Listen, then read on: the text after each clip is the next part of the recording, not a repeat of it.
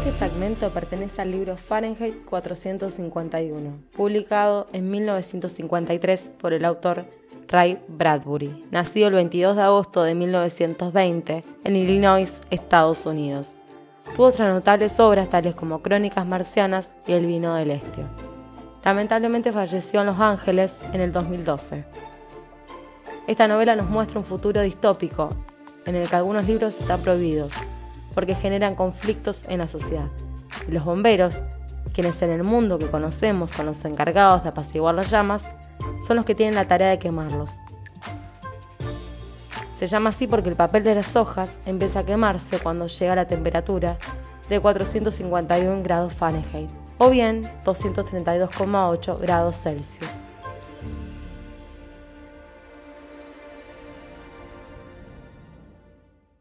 Este es un trabajo realizado por Sara Miles, Lucía Martínez, Martín Nieto, Sofía Mina, Paula Murglia y Agustina Morales.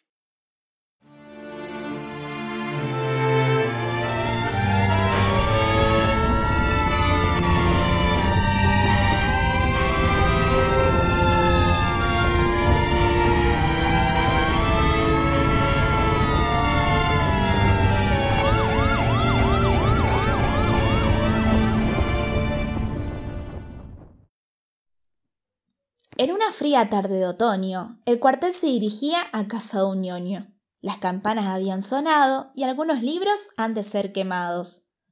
Las llamas se consumían. En segundos las palabras desaparecían. Mientras las brasas volaban, todos alrededor se acercaban. Era un espectáculo digno de ver. Nadie en la ciudad se lo quería perder. Cuando un ejemplar se arrojaba, las sonrisas aparecían en manada.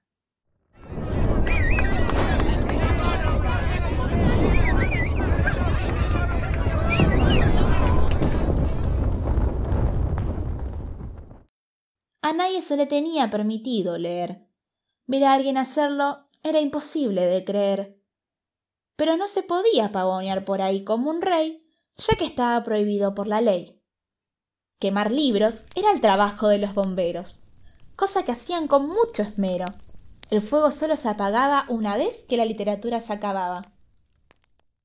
Habiendo terminado su labor, el bombero Montage sonrió con fervor pues sabía que una vez finalizada su jornada, podría volver a su agradable morada. Silbando pacíficamente por la calle, esperando que nada falle, se encontró con una joven agraciada. Con un delicado vestido marca Prada, le preguntó ¿Eres la nueva vecina? Me respondió con una mirada felina. En efecto, mi amigo. Puedo notar que se cruzaron nuestros caminos. Advirtió que era bombero, por su olor a queroseno, aroma que no se quita ni podía esconderlo. Dijo que Clarice era su nombre. Sí que era bello, hombre. En la noche fría y oscura para la muchacha, el viento apenas escuchaba.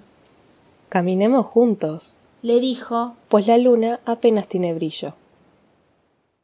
Por cómo lo estaba viendo, miedo no era lo que estaba sintiendo. Solo era una persona común y corriente con una conversación altamente envolvente. Montage se detuvo a apreciarla. Se le hacía inevitable mirarla. Con ese rostro de luz cálido y amable, lo llevaba a bellas historias junto a su madre. Era una joven cuya edad era de 17. A pesar de ello, era bastante inteligente. Quería saber sobre el pasado. Para Montag, eso no era un tema de su agrado. Cuestionaba sobre el trabajo anterior de los bomberos. Tal vez los viejos tiempos eran más violentos. Las casas ya no se incendian, porque las llamas ya no se impregnan. Dios no permita que esto cambie. No se lo permitía ni a Montag ni a nadie. Si lo encontraban leyendo, aunque sea un fragmento, las cosas podrían terminar en un arresto. Los coches pasaban rápidamente, con un ritmo veloz y latente. La ciudad que nunca duerme, le dicen, mientras los que quieren descansar maldicen. Ya eran altas horas de la noche, y el cantar de los grillos parecía un reproche. La luna seguía brillando, pero la ciudad se iba apagando. Luego de mucho deambular, el paseo debía terminar. La casa de ella estaba cerca y su familia esperando detrás de la puerta. Clarice siguió su camino, con el ladrido de fondo de un canino. Antes de culminar la despedida, se dio la vuelta decidida.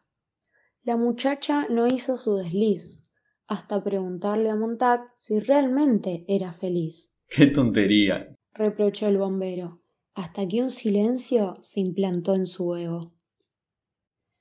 Aquí es donde concluye esta historia, que quedará para siempre en nuestra memoria. Y colorín colorado, este libro será quemado.